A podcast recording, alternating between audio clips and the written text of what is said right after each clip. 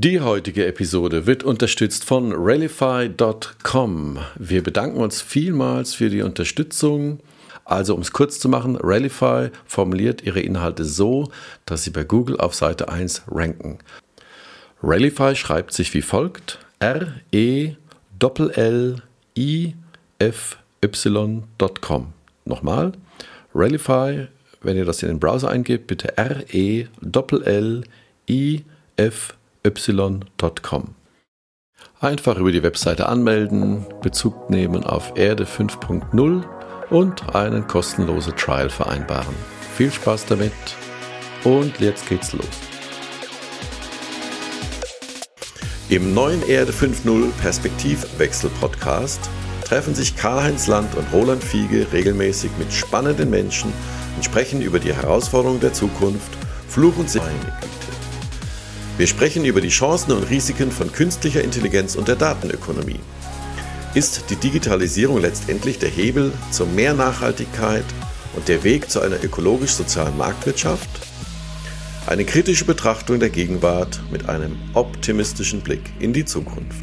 Willkommen zurück bei Erde 5.0 Perspektivwechsel Podcast. Heute wie immer mit Karl-Heinz Land, zugeschaltet aus dem schönen Hennef. Einen wunderschönen ja. guten Tag. Hallo. Guten Morgen, Roland. Herzlich willkommen. Ähm, ja, wie ihr hört, im Hintergrund immer noch leichter Baulärm. Das werde ich aber gleich mal muten. Hier geht's voran. Ich erzähle dazu später mehr. Das ist ja so unsere ongoing, äh, unser Cliffhanger quasi. Ähm, wir sind heute zu zweit. Äh, Karl-Heinz, steigen wir doch gleich ein. Was sind für dich die Themen des Tages heute? Also aus meiner Sicht, äh, Roland, gibt's äh, eine Menge gute Nachrichten. Zum einen die Impffolge wurde aufgehoben von Herrn Minister Spahn. Dies halte ich für wichtig und richtig, damit die Bürokratie ein bisschen in Einhalt geboten bekommt. Äh, was unangenehm ist, dass wir jetzt schon wieder anfangen, äh, ähm, das zu diskutieren. Ne? Äh, meine Meinung ist, äh, diese kognitive Dissonanz, ne, das, was man woll, will und das, was passiert, das ist manchmal nur schwer erträglich. Ähm, wir sollten uns doch alle freuen, wenn es nach vorne geht. Ne? Die Entscheidung, jetzt auch in den Praxen zu impfen, war die richtige. Das sieht man. Über die Hälfte der Impf Geimpften wurden in, in den letzten Tagen in den privaten Praxen verteilt und die Ärzte wissen vermutlich, wen sie vorziehen oder wer eher dran ist und wer hinterher dran ist. Ähm, das ist tatsächlich wichtig, weil jeder, der geimpft ist, schützt uns ja auch selber. Also auch wenn ich selber nicht geimpft bin. Und wir sollten darüber nachdenken, eine weitere gute Nachricht, die Jugendlichen sollen ja auch ab Mitte Juni geimpft werden können, also ab zwölf Jahren zumindest. Äh, das heißt, Kinder und Jugendliche hoffen wir dann, dass die nächstes Jahr, also nach den Sommerferien, dann auch wieder normal zur Schule gehen können. Denn wir sollten auch an die Opfer denken, die diese Kinder bringen oder die Psyche dieser Kinder, weil da gibt's doch scheinbar erhebliche Defizite durch Homeschooling oder auch durch das, was in zu kleinen äh, und engen Familienwohnungen äh, passiert. Mitte der Corona-Krise klopft dann allerdings auch schon die nächste Krise an die Tür, der Konflikt im Nahen Osten.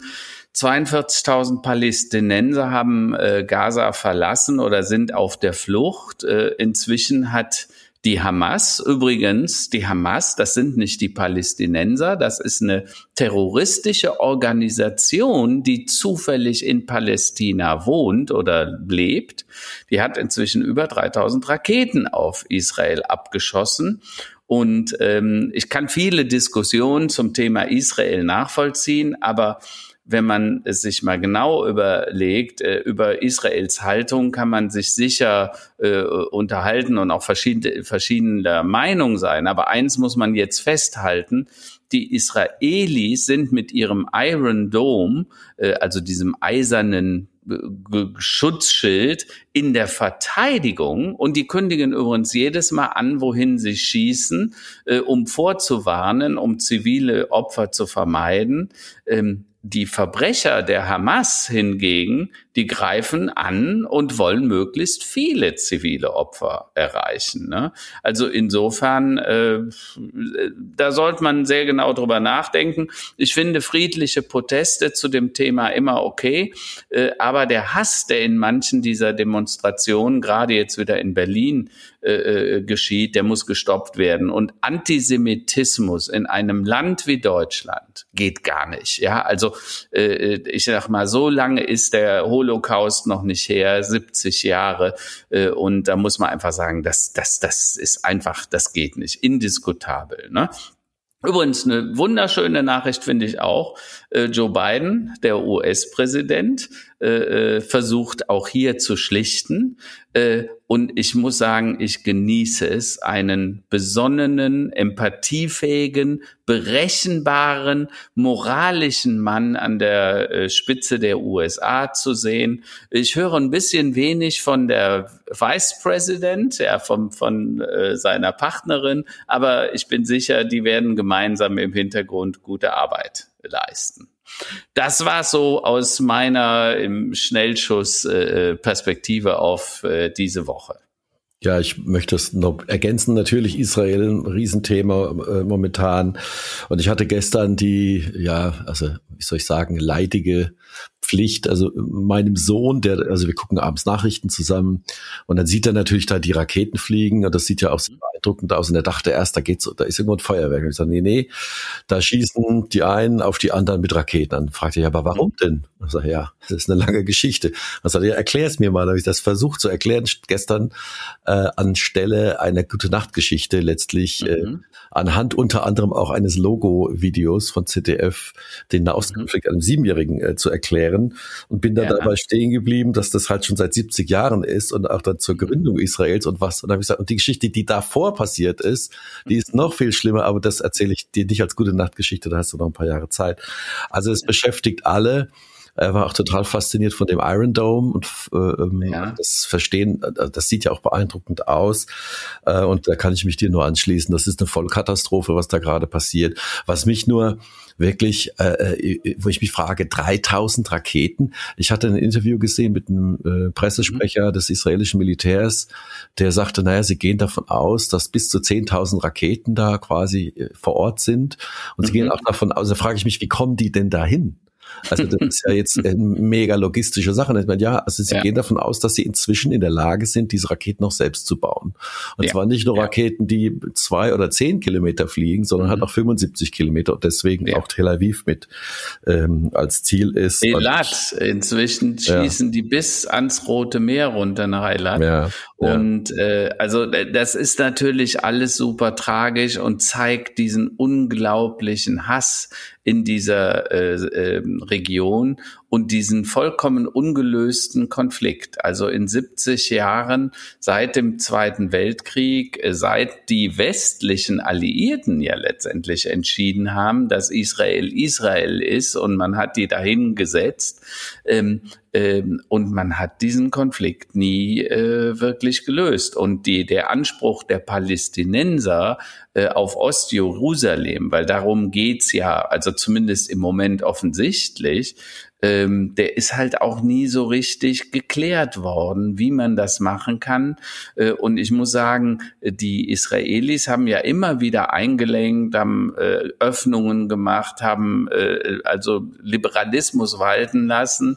Ähm, und jetzt schlägt das ins eigene Land zurück, weil du kriegst das ja mit. Inzwischen geht's nicht mehr nur um die Raketen, die fliegen, sondern innerhalb von Israel hat man Auseinandersetzen zwischen der arabischen ja, klar, Teil klar. der Bevölkerung und den israelischen, weil scheinbar selbst bei den Nachbarn im eigenen Land der Konflikt ja, nicht gelöst ja, ist. Ne? Also das, ist das erinnert einen dummerweise sehr stark an Serbien-Bosnien, an die Geschichten, die da in Jugoslawien äh, passiert sind vor inzwischen auch 20 Jahren. Ähm, Und äh, naja, scheinbar, äh, die Dinge gehen nicht weg. Ne? Also diese ungelösten Konflikte, äh, man muss die wirklich mal zu Ende diskutieren und Lösungen herbeibringen, die dann äh, von allen Seiten auch akzeptiert werden. Äh, was ich an der ganzen Sache nicht verstehe, wenn, wenn man, du warst schon an vielen Orten der Welt, ich auch, und am Ende will jeder eigentlich das Gleiche. Jeder will irgendwie Frieden, ein Dach über dem Kopf, Familie, was zu essen und eine gute Zeit und Frieden in erster Linie. Mhm. So, und dann das eine unter, sagen wir mal, dem einen Stern des Glaubens, der andere glaubt ja. an was anderes. Sei es drum, sei allen gegönnt, aber da kulminiert sich das natürlich alles mehr oder weniger an einem Ort, weil alle einen ja. Anspruch darauf haben, nein, wir waren zuerst da, das ist unser Land, ja. ja. Und äh, es kann mir doch keiner erzählen, dass die Zivilbevölkerung dauerhaft sich bekriegen will, aber auf der anderen Seite scheint es ja auch so zu sein, dass die, diese Integration, ich rede jetzt mal nur von den äh, mhm. Bürgern Israels, die eben unterschiedlicher ja. Konfession sind, dass die sich offensichtlich auch unter der Haube, äh, da ist Integration halt auch fehlgeschlagen. Also ja. äh, schwierig, schwierig, schwierig. Wir werden es nicht lösen können. Ich hoffe nur, dass es ja. da zu einem zu einem Waffenruhe kommt und dass die Menschen wieder aufeinander zugehen und äh, ja. Frieden wieder eintritt. Also äh, vollkommen richtig. Ich habe ja letztes Mal auch erzählt, ich war meine Hochzeitsreise damals 1982 habe ich in äh, nach Israel gemacht und war doch zehn Tage unterwegs äh, mit der Bibel als Reiseführer, weil ich gesagt habe, ich will diese alten Orte, die du, die ich aus der Kirche Sonntagsvorlesungen halt jeden jeden Sonntag gesehen habe, die will ich halt äh, mal live sehen, will an diese Orte gehen und das war sehr bewegend sind. Äh, jetzt muss man halt sagen, das ist ja kein neuer Konflikt. Der Konflikt ist ja tatsächlich schon seit den Kreuzzügen, also eigentlich seit dem Mittelalter, als äh, unsere Kreuzritter äh, hingingen, um das heilige Land zu befreien. Ja, das waren ja ganz äh, gewaltige Märsche. Teilweise waren die ja 10, 20 Jahre. Ne? Denk an äh, äh, Richard Löwenherz, ja, der der Engländer, der zehn Jahre im, im auf dem äh, auf dem Kriegstrip war.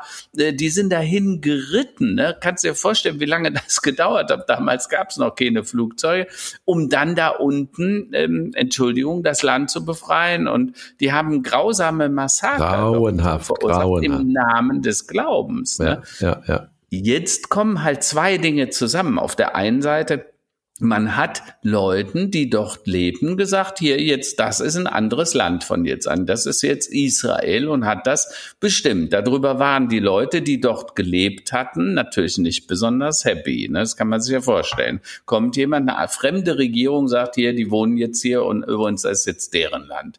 So, das war ein ungelöster Konflikt. Dazu kommt, dass dieses Land auch noch äh, die drei wichtigsten äh, Glaubensstätten äh, hat, ne? also die, die Klagemauer, äh, den, den Tempel äh, und die Geburtsstätte Jesu und das alles auch noch quasi innerhalb im kleinsten Umfeld und dass auch noch diese Religionskonflikte dazu kamen. Ne? Und das ist scheinbar alles unbewältigt. Und zwar eigentlich, wenn man es genau nimmt, äh, ein paar tausend Jahre, also mindestens mal 2000 Jahre seit, ja, also ja. Äh, im Mittelalter ging es dann richtig zur Sache. Und jetzt kommt quasi dieser, dieser Landeskonflikt, diese Grenzen, äh, Gazastreifen, Libanon, Israel, ne, das war ja immer schon Unruhezustand. Ne, die, die, äh, die, äh, die Ausschreitungen, die gab es ja immer mal wieder. Ne? Denk an den Sieben-Tageskrieg, als mhm. es damals mhm. um Sinai ging, Israel und so weiter. Äh, naja, also das wird uns vermutlich noch eine ganze Zeit lang äh, das befürchte ich auch. Das befürchte ich. Na, dann, äh, wir können es nicht lösen. Wir beobachten es natürlich und, und hoffen auf mhm. Frieden.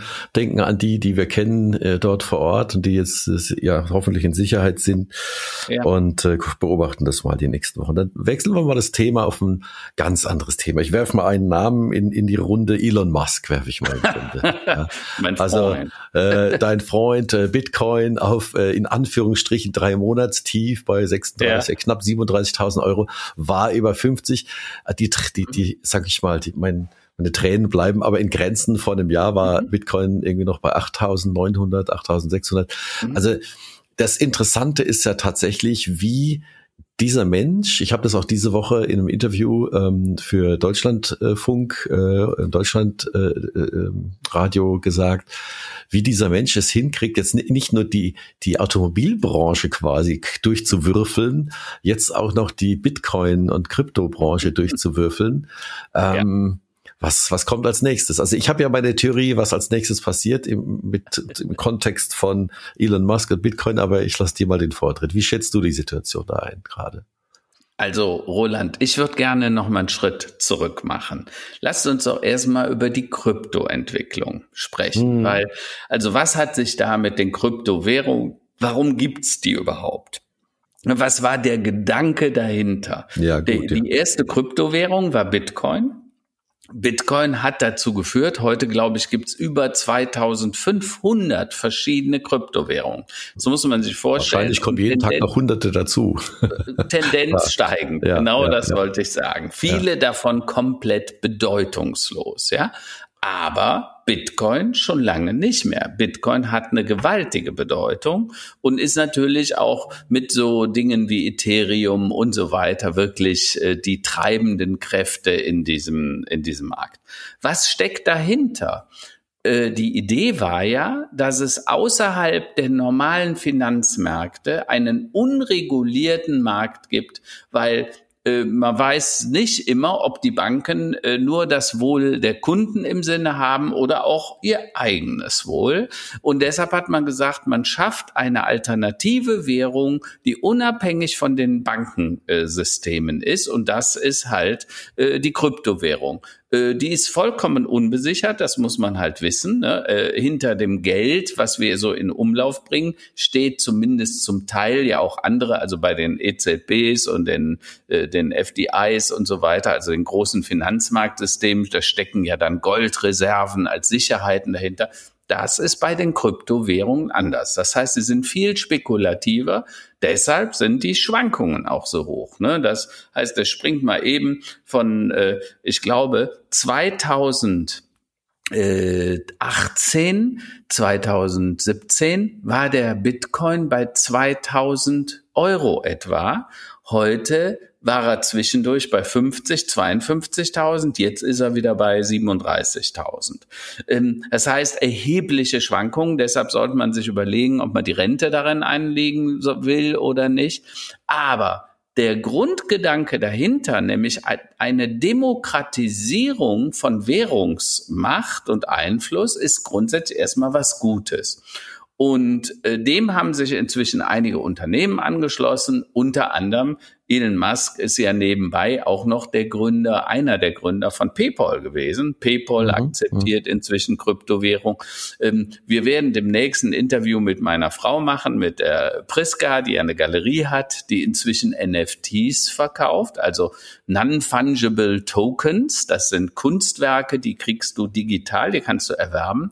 Ähm, und äh, in dieser Welt, in der Kunstwelt, zieht das jetzt auch ein. Das heißt, du kannst das Recht an, am Bild digital erwerben äh, und du kannst das natürlich nur in Kryptowährungen zahlen. Also zumindest heute ist das so, äh, aber dazu dann ein anders mal mehr. Äh, und dann hat sich eben jemand wie Elon Musk auch dazu ein, äh, eingelassen und hat gesagt, bei Tesla kannst du auch das Auto mit äh, Bitcoins bezahlen und hat damit das ganze Thema gehypt. Ne?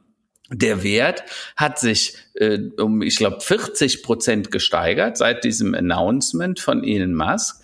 Und auf der Spitze hat er dann gesagt, nämlich letzte Woche, ach nee, doch nicht mehr, weil irgendwie äh, er hat als Vorwand benutzt, das ist ja energetisch, also das braucht so viel Energie, das hätte er nicht bedacht äh, und deshalb will er das jetzt ja, ja, nicht mehr. Ja, klar. Und daraufhin hat er den Bitcoin-Kurs zum Einsturz gebracht. Und vorher, eine Woche vorher, hat er den Dogecoin zum Einsturz, also zumindest hat es ein deutliches Beben gegeben, ich glaube 30 Prozent.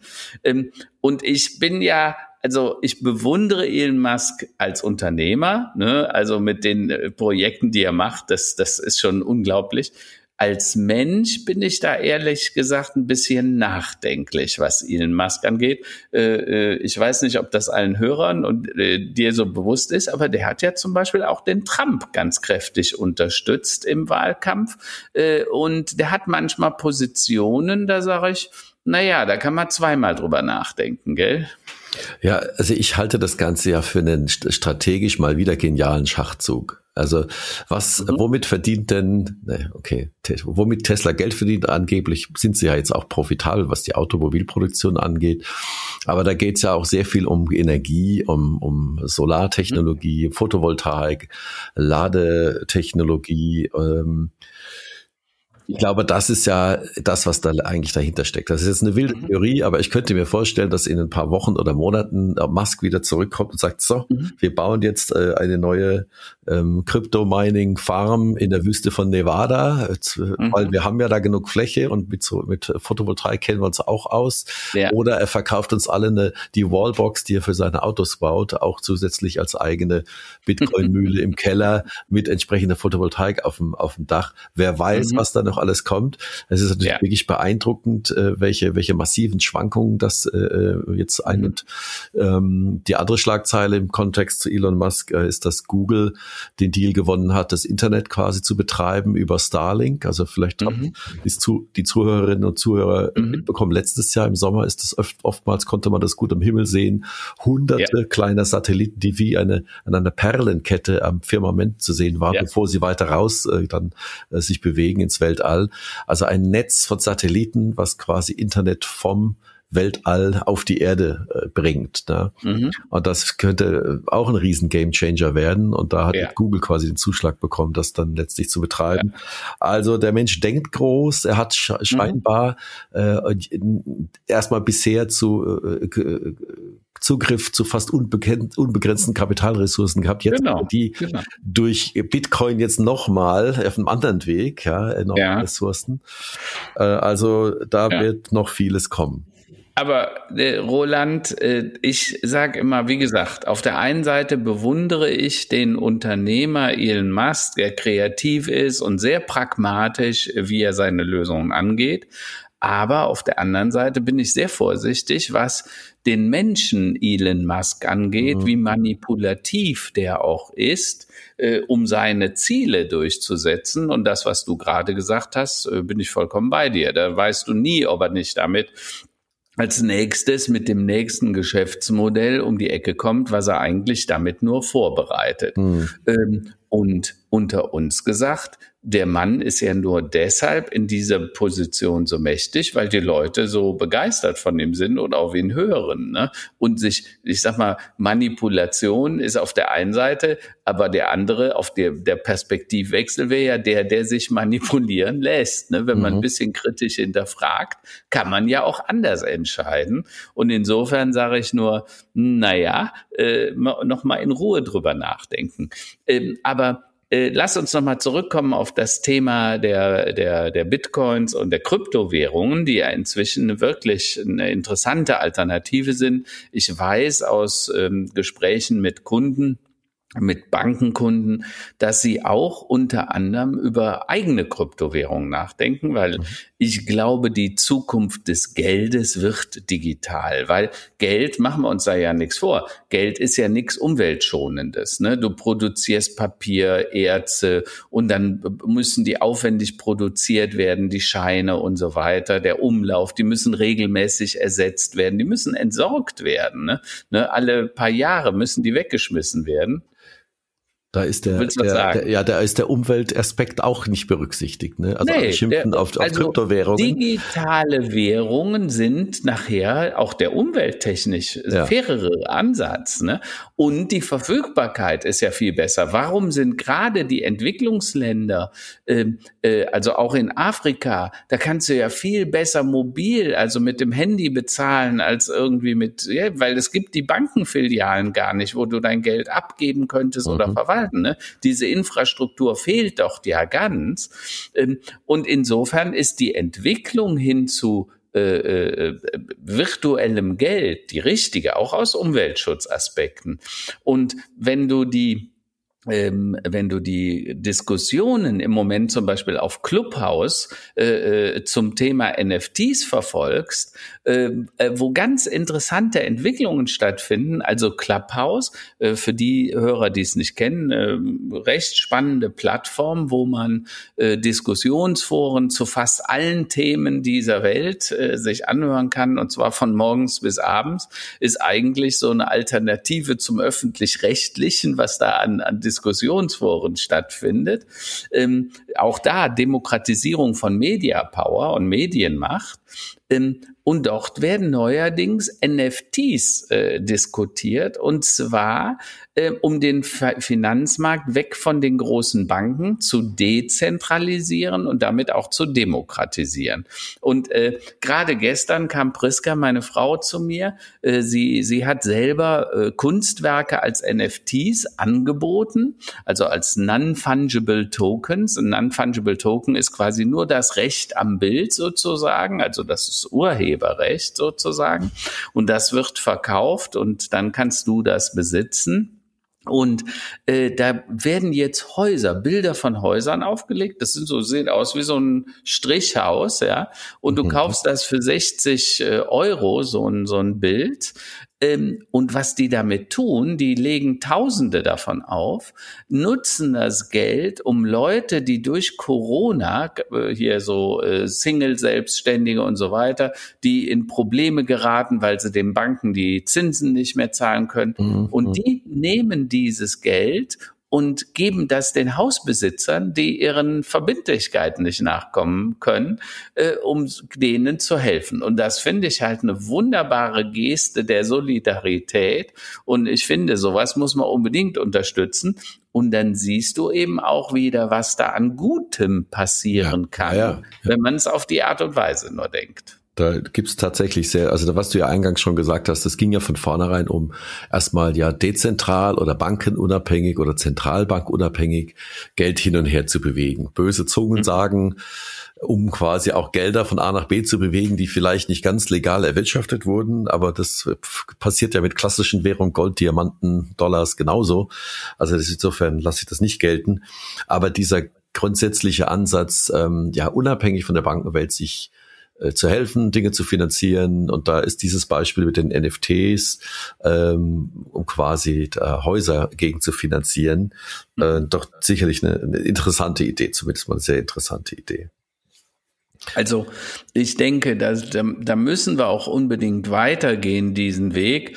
Da wird es jetzt viele Experimente geben und äh, diese sogenannten NFTs sind natürlich auch ein Experiment. Ne? Wenngleich man sagen muss, ich weiß nicht, ob das den Zuhörern so bewusst ist, äh, äh, vor zwei Wochen wurde äh, bei Christie's eine, ein Bild äh, von Bersac äh, äh, versteigert für 96 Millionen Dollar, also ein echtes Bild, ein Ölgemälde von einem Künstler, der 100 Jahre tot ist. Und danach wurde ein NFT, ein Bild von einem, ein virtuelles Bild, für 19,6 Millionen versteigert.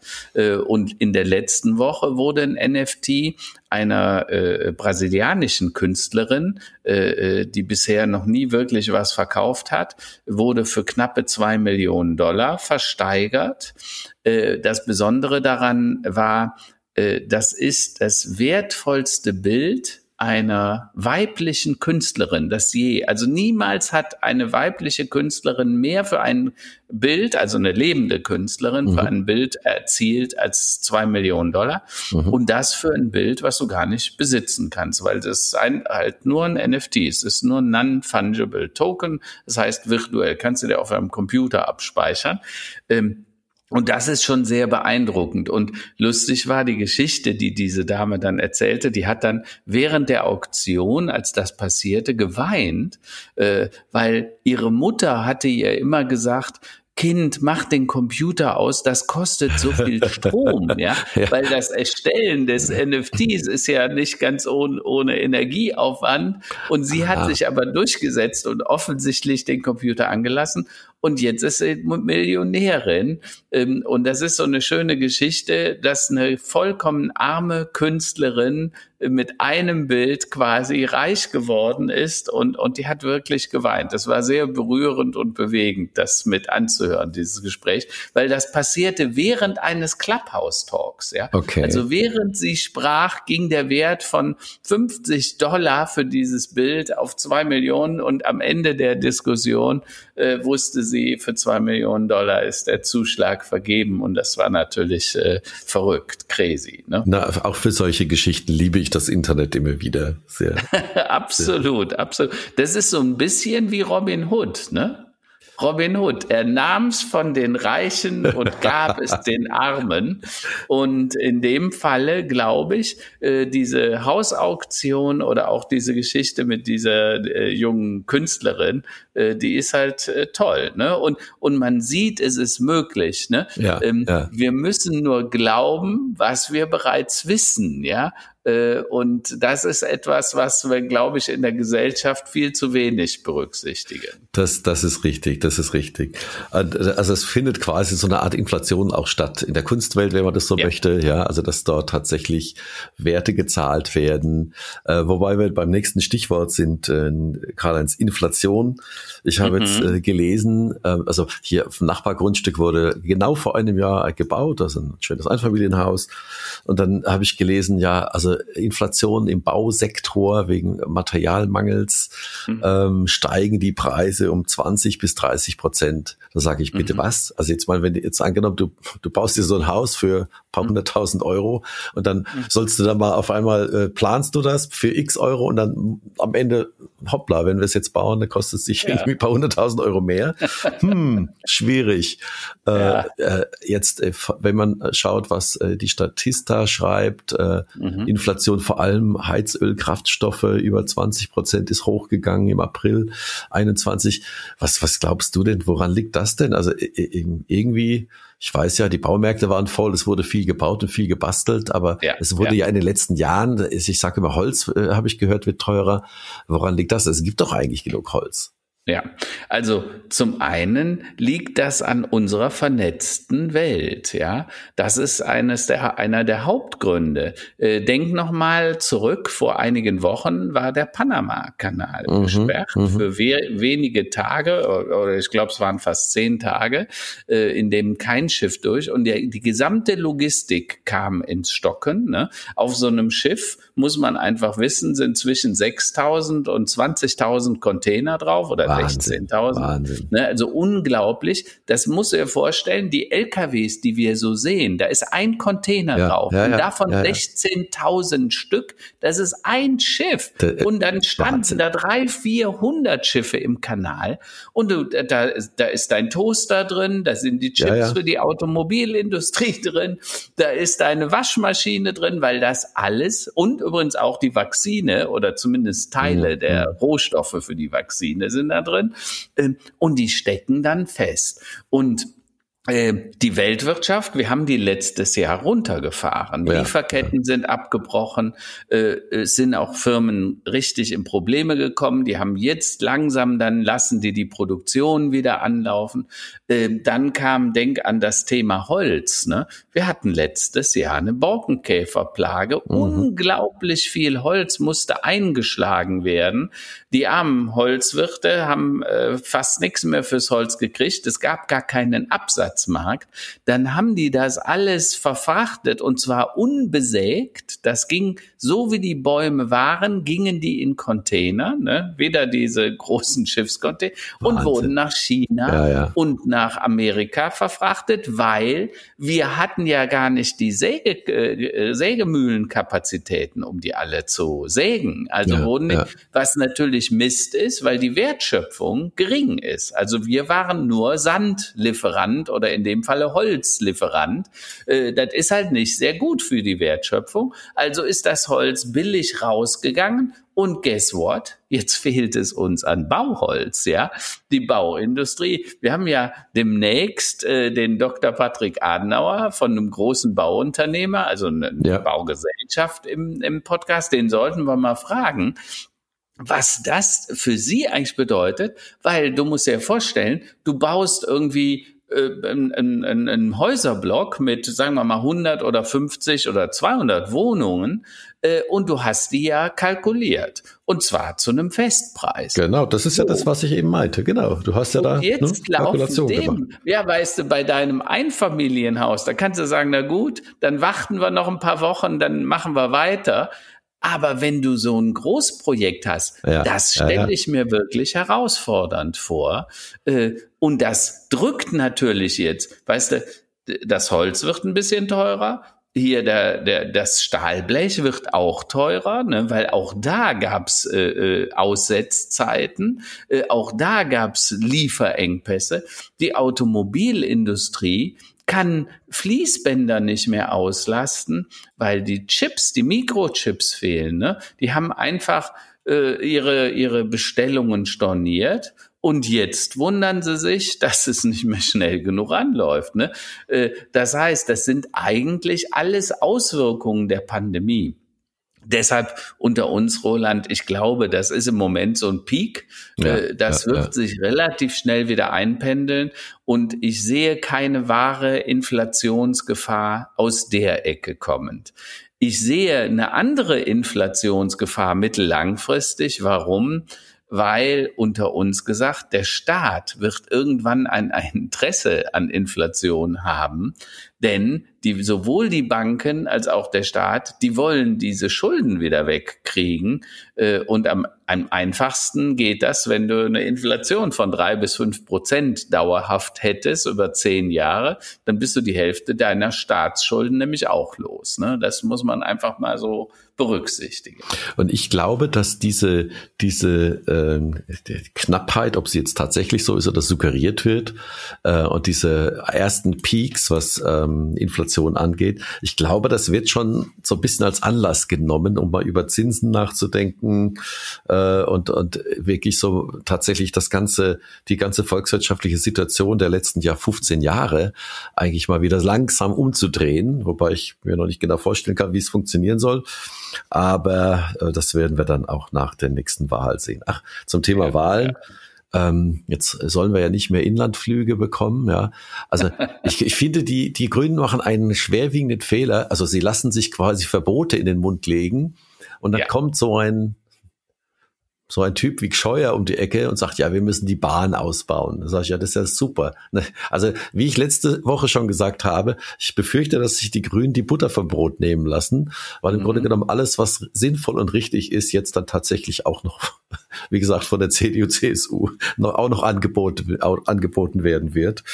Ähm, ja. Schauen wir mal, wer da die, am Ende die das Rennen macht. Die Differenzierung der Grünen wird zumindest nicht einfacher werden. Ja, ne? ja, ja, und ganz offen, ich bin ja immer jemand, ich sag nicht entweder oder, ich sage und. Genau. Ne? Weil genau. die Wahrheit ist dazwischen es geht nicht um die extremen Positionen links oder rechts. Es geht um das, was in der Mitte realisierbar ist, gerade in einer Demokratie, die doch offensichtlich viel diskutieren möchte. Ne? Siehe dieses Impfthema, was jetzt im Moment wieder diskutiert wird.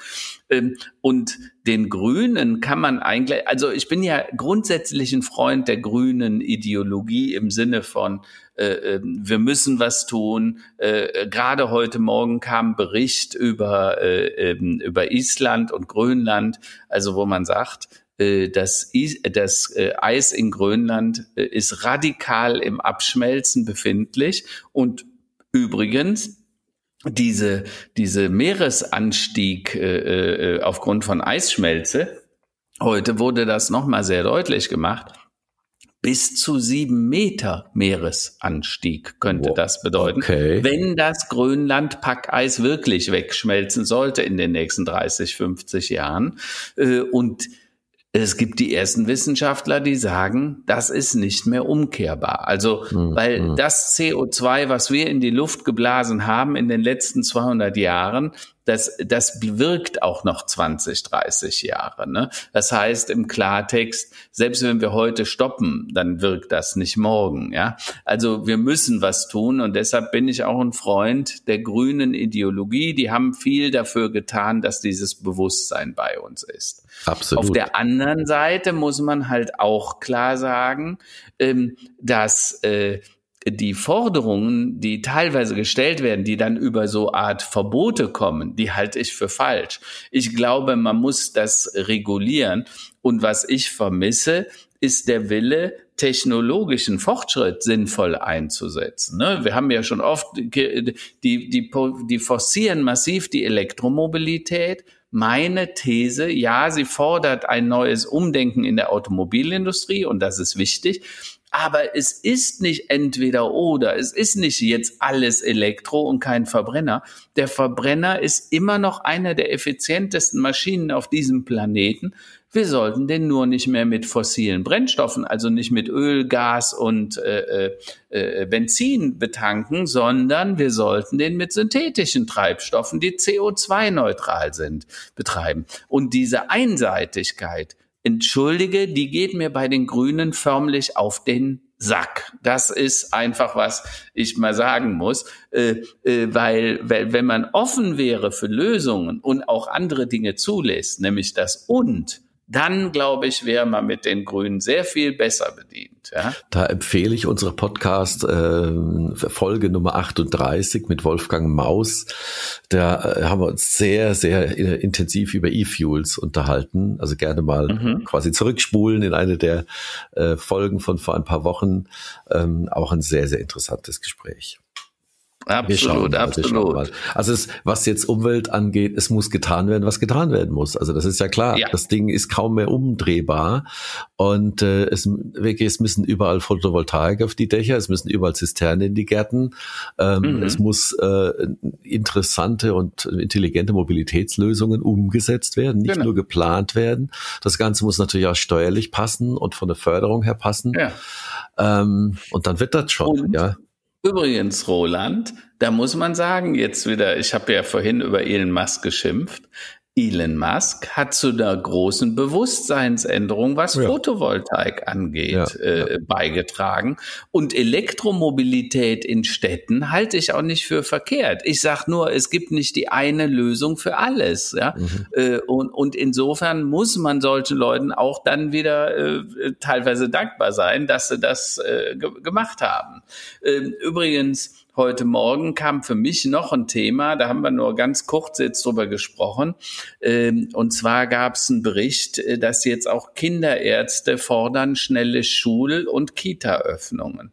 Und zwar, äh, man spricht inzwischen von einer Triage in Jugendpsychiatrien, ja. Oh. Das heißt, dass es inzwischen Jugendliche gibt, die echte Probleme haben. Ne? Also du weißt, nicht jede Wohnung ist optimal, äh, äh um drei oder vier Kinder zu Hause Homeschooling und Betreuung und Dings. Und die Eltern gehen teilweise auch noch arbeiten, sind wahrscheinlich zum Teil auch hoffnungslos überfordert. Ja, besonders wenn es dann auch noch mistiges Wetter ist und die Familie hat vielleicht keinen Balkon, ja, und beengte Verhältnisse dann führt das zu wirklichen äh, Katastrophen natürlich, in den Familien. Natürlich. Äh, äh, und äh, ich sag mal, der, der Lehrerverband fordert das jetzt, Psychiater fordern das und deshalb finde ich so toll, dass man jetzt auch drüber nachdenkt, ähm, äh, die Jugendlichen zu impfen, zumindest ab dem zwölften Lebensjahr.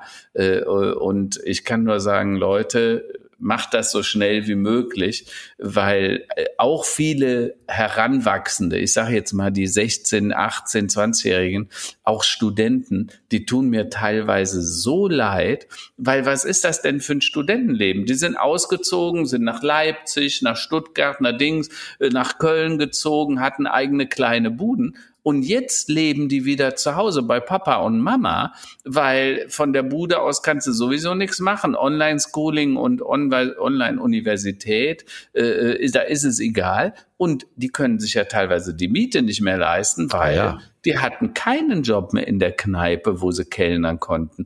Die konnten nicht mehr abends mal in die Disco gehen, sich mit ihren studentischen Kumpels treffen.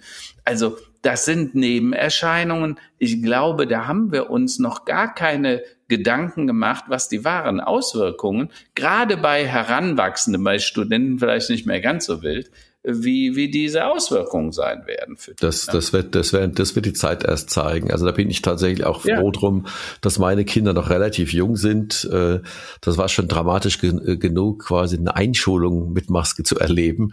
Aber äh, ansonsten denke ich, haben sie das psychisch ganz gut weggesteckt. Aber wenn es wirklich größere Familien, weniger Platz ähm, und auch weniger mhm. Zeit, sagen wir mal, die man für die Kinder auch irgendwie dann hat, um sie zu betreuen, ähm, oder man, man vernachlässigt sie quasi ungewollt auch ein bisschen, dann ist es natürlich eine Katastrophe langfristig gesehen. Ich glaube, ja. da werden wir tatsächlich noch Langzeitfolgen und Langzeitstudien haben. Das, das wird in die Geschichte mhm. eingehen. Das, das werden wir sehen. Das werden wir noch sehen. Naja. Absolut. Äh, ich habe noch einen Tipp, einen, äh, ja. einen Tipp, äh, eine, eine Dokumentation. Ich hatte es letzte oder vorletzte Woche kurz mal angedeutet. Ähm, die Dokumentation heißt Arbeit auf Abruf. Die gibt's auf Arte in mhm. der Mediathek noch. Und was ah. mich daran so fasziniert hat, wir hatten ja schon in den letzten, im knappen letzten Jahr öfter, öfters über das mhm. Thema Plattformökonomie geschrieben und Winner ja. takes it all und monopolartige mhm. Situationen. Und äh, das ist eine sehr, sehr schöne, äh, was heißt schön, sehr interessante Dokumentation über ja sogenannte Click-Worker oder Gig-Worker mhm. ähm, von Nigeria, äh, Lagos, Menschen, die irgendwelche Umfragen machen oder auch in USA äh, diese mhm. Amazon Turk, äh, die Gigs quasi ja. abarbeiten, bis zu Kurierfahrern, ähm, die Essen ausliefern in Paris, wo es auch schwere mhm. Unfälle gab, die dann halt auch naja, ein Privatproblem sind, bis hin zu Uberfahrern, die natürlich am Anfang mit hohen Einkommen gelockt wurden ähm, und jetzt und dann zum Teil ihre Jobs aufgegeben haben und jetzt wirklich ja. da eine Abhängigkeit hängen. Und ähm, wir haben du selbst, Roland, hast doch Erfahrungen gemacht, ja, ja, wie, wie Airbnb mit dir umgegangen ist, so wie die wie die Ubers mit ihren Uber-Fahrern umgehen. Am Anfang locken die mit attraktiven Angeboten, dann wird das Ding optimiert aufgrund zu zugunsten der Plattform. Ja, ja da ja, ist die Plattform ja, Deshalb sind die ja auch so hoch bewertet bei den Börsenwerten, weil die so profitabel sind. Und wenn das funktioniert, dann optimiert sich die mhm. Plattform mhm. auf sich selbst, nicht genau, auf genau. anderen. Weil die sagen halt, wir sind ja keine Solidar- oder Sozialgemeinschaft, wir sind eine Business, eine Wirtschaft. Knallhart, knallhart. Also ne? ich kann das, kann das kurz nochmal erklären oder erläutern. Äh, meine Frau hatte ja doch ein sehr äh, stark wachsendes und lukratives äh, Airbnb-Business aufgebaut mit über 50 mhm. Apartments. Und ähm, da hat man ja dann letztlich jeder, der da bucht, kennen bestimmt viele Zuhörerinnen und Zuhörer, man hat ja bestimmte Stornierungsbedingungen beim Gastgeber. Mhm. Ne? So. Und dann hat man so seinen Kalender voll und man weiß, wie sein nächstes Quartal wird und wie das Geschäftsjahr laufen wird. Das ist alles super. Mhm. Dann kam Corona und dann geht man ja davon aus, naja gut, dann sollen die Leute, die werden halt die Leute kündigen und es gibt bestimmte Kündigungs ähm, äh, Bedingungen auch, Stornierungsbedingungen, alles fair, ja. alles gut. Äh, das alles wurde von Airbnb vollkommen über den Haufen geworfen. Äh, der Gastgeber, der die Plattform letztlich groß gemacht hat, der ist vollkommen hinten runtergefallen. Äh, der Markt hat sich extrem ausgedünnt, auch mangels der Nachfrage natürlich. Und jetzt fängt Airbnb so langsam an, langsam an, mal wieder E-Mails zu schreiben und sie, ja, wie viele Listings gedenken Sie denn dieses Jahr wieder online zu nehmen? Da habe ich gesagt, so null. Ja, Leute, also mhm. die, diese Abhängigkeit kann ich also nur jedem raten, ähm, Abhängigkeiten, ob es als Amazon-Händler ist oder als von Google sich und von Google Traffic sich abhängig zu machen und SEA, also Search äh, Engine Ads, ähm, oder äh, von so einer Plattform, die einem am Anfang natürlich hilft, aber am Ende muss jeder um sich selbst kümmern und seine Kunden selbst aufbauen, seinen Kundenstamm aufbauen und pflegen. Denn wenn der, wenn, wenn letztlich derjenige, der den, die, die äh, Straße kontrolliert und den Marktplatz kontrolliert, die ich nicht mehr braucht oder einfach die Spielregeln mhm. ändert, dann fällt man halt mal ganz schnell hinten runter.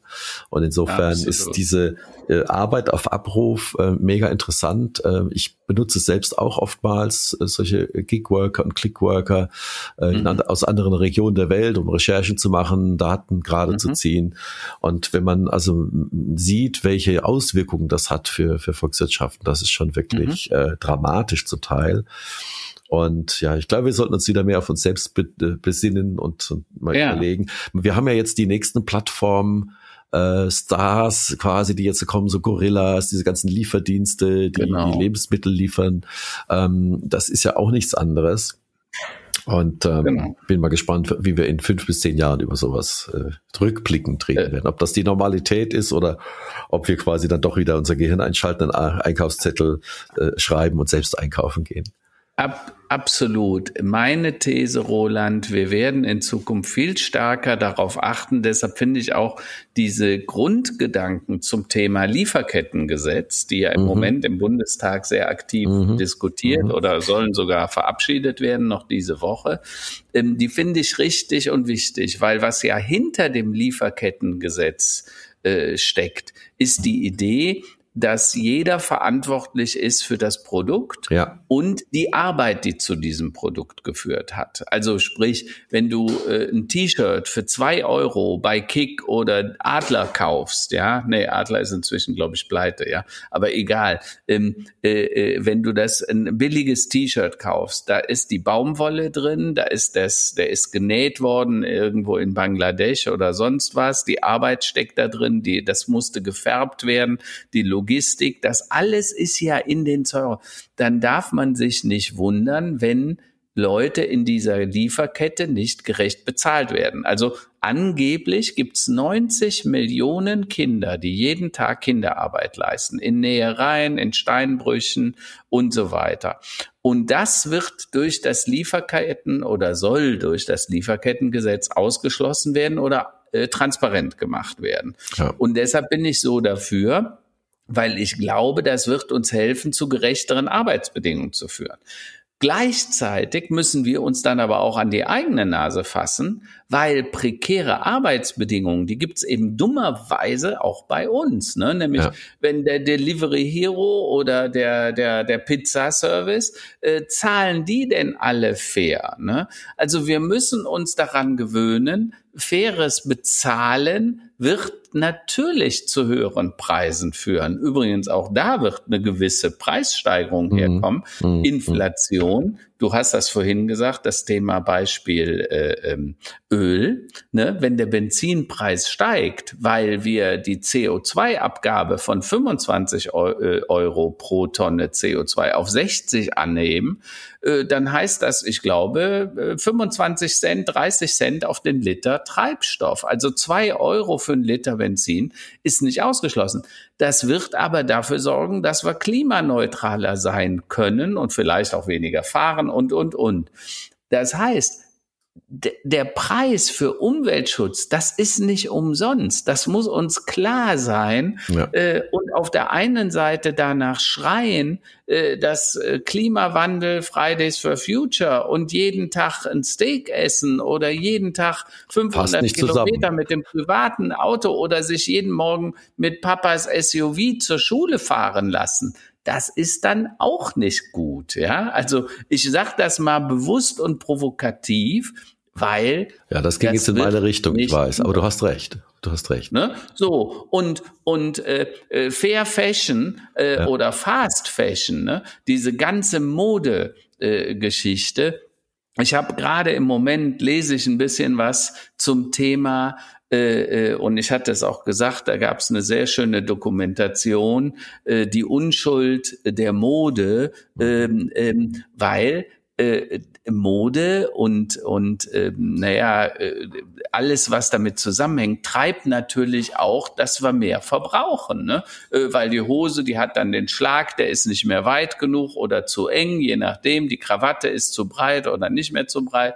Das Hemd ist nicht mehr modisch die Farbe also neues her das haben wir ja alles antrainiert bekommen dass wir selber extrem sparen können. Also ich habe die letzte Hose, glaube ich, vor zwei Jahren gekauft. Ja, ja. Und meine Frau, wie gesagt, ich habe es schon häufiger, die schimpft immer mal wieder, wenn die Hose, du kannst doch nicht mit der Hose rumlaufen, die ist schon dreimal geflickt. Und ich sag doch. Und der Pullover, der schon ein paar Löcher hat, ehrlich gesagt, ich finde den klasse. Bei mir der Unterschied zur, zur Hippenhose, die kaputt ist, nämlich schon während sie gekauft wird. Mein Pullover, der Selbst war ganz, kaputt gemacht. gekauft Genau. der ist nur so runter verschlissen und hat halt dummerweise jetzt ein paar Löcher unter den Armen. Aber ehrlich gesagt, ich finde es schon fast cool. Und ich fände es gut, wenn diese Art von Coolness Mode würde, dass wir alle vielleicht mit einer verschlissenen, ein bisschen angeranzten Jacke und Hose rumlaufen können und weniger konsumieren. Das, das ist der Senior Hipster Look. Das haben wir jetzt hier mit äh, erfunden. Ja, genau, genau. Die Alten können sich das leisten, sage ich manchmal. Ne? Das ist richtig, das ist richtig. Na Naja, wunderbar. dann, solange sich die Kinder noch nicht für uns schämen. ja, ja, das da. solange sich die Kinder noch die Klamotten, rumläuft. genau, solange sich die Kinder noch die. Klamotten ausleihen von den Eltern geht's noch. Ne? Ja, stimmt, stimmt. Na super, du, da haben wir es doch gut hingekriegt. Wir hatten heute so ein bisschen im Vorgespräch so ein bisschen die Befürchtung, dass uns die Themen ausgehen und dass wir uns bei, bei Israel um Kopf und Kragen reden, aber ich glaube, wir haben es ganz gut hinbekommen. Oder bei Äh, Religionen. oder bei ne? Religionen. Die, die Frage, die Frage, die muss ich dann doch noch stellen, ne? Weil wenn man sich so Regionen anguckt, weil auch das ist ja Teil des Konfliktes, nicht Ja, nur, ne, aber äh, das Thema Moslem, Christen, Juden und so weiter. Also mir geht das ja sowas von am Entschuldigung Popo vorbei. Ich habe damit wirklich sehr wenig zu tun. Ich sage jedem Tierchen sein Pläsierchen. Jeder kann an das glauben, was er will, solange er dem anderen den Glauben lässt, den er gerne hätte und solange es die Gemeinschaft nicht tangiert und stört, ja. Also solange ich die Rechte des anderen nicht angreife. Manchmal stelle ich allerdings auch die Frage, und hier fordere ich zu einem aktiven Perspektivwechsel auf. Ich stelle mir die Frage, wie ist das denn, wenn du ähm, dich in die Schuhe des anderen mal stellst, ne? also des anderen Gläubigen, weil letztendlich, ich glaube, Mhm. so wie du es gesagt hast, wir glauben alle, äh, dass wir wollen in Frieden leben, dass unsere Kinder gut aufwachen und das ist bei allen so, allen Menschen auf diesem Planeten. Wir sind ja soziale Wesen. Nur was mich stört ist, wenn wir dann meinen, der eine Glaube sei besser als der andere und umgekehrt Ja, äh, ja. und uns deshalb die Köpfe einschlagen, weil ein friedliches Miteinander, ne, das ist ja das Verrückte jetzt in Israel, dass in Haifa beispielsweise alle Glaubenskulturen seit Jahrzehnten ja gut zusammenleben, Ja. äh, äh, ohne Streit, Moslems mit Juden, mit Christen und so weiter. Und jetzt auf einmal eskaliert das wieder. Ja. Und da muss ich einfach sagen, das ist äh, crazy. Äh, und ich stelle mir manchmal die Frage, hat Religion in der Vergangenheit bei den Menschen mehr Schaden angerichtet, als es gut gemacht hat. Ne? Äh, die Frage würde ich gerne mal mit jemandem diskutieren, der sich auskennt. Vielleicht meldet sich ja jemand und will mal mit genau. uns zum darüber diskutieren, Ja, ja. aus wissenschaftlicher Perspektive, Religion, Pro und Contra, hat's mehr genutzt, hat's den Menschen geholfen oder hat es ihnen, also ich denke an die Kreuzzüge, da hat sicher dem einen oder anderen auch geschadet. Ja, das hast du galant ausgedrückt. ja. Na gut. Aber leben tun die alle nicht mehr, Roland. Das- ne? da hast du also recht, ja. Zumindest die von den Kreuzrittern, sozusagen. Na, haben wir noch Tops und. Flops der Woche? Ah, also Flop, ich fange mal mit dem Flop an. Das Wetter, also Entschuldigung, wenn mir nichts mehr einfällt, re- rede mal übers Wetter, aber das ist doch bitteschön kein Mai, ja. Das ist doch kein Frühling. Mhm. Das kann mir doch keiner erzählen, das ist doch ein Witz. Okay, weit nächstes Thema. Also ich, ich muss sagen, mein, mein Top der Woche war tatsächlich, äh, letzte Woche Donnerstag war ja Vatertag und da kommt mein Jüngster, der äh, Felix, und bringt mir eine Karte und Blümchen. Blümchen, also ich habe Lilien bekommen, gelbe Lilien, sehr schön fand ich die übrigens und habe ich mich sehr darüber gefreut. Und eine Karte. Und dann mache ich die auf, die war schon im rosa Umschlag. Alles Gute zum Muttertag. Und dann stand drin, der liebsten Mutter der Welt, ups, verwechselt oder doch nicht, ja. Also irgendwie, äh, und das hat mich sehr berührt, dass also A, er so früh, er hat wirklich um halb acht morgens äh, schon angerufen wow. und dann um acht stand er hier auf der Matte.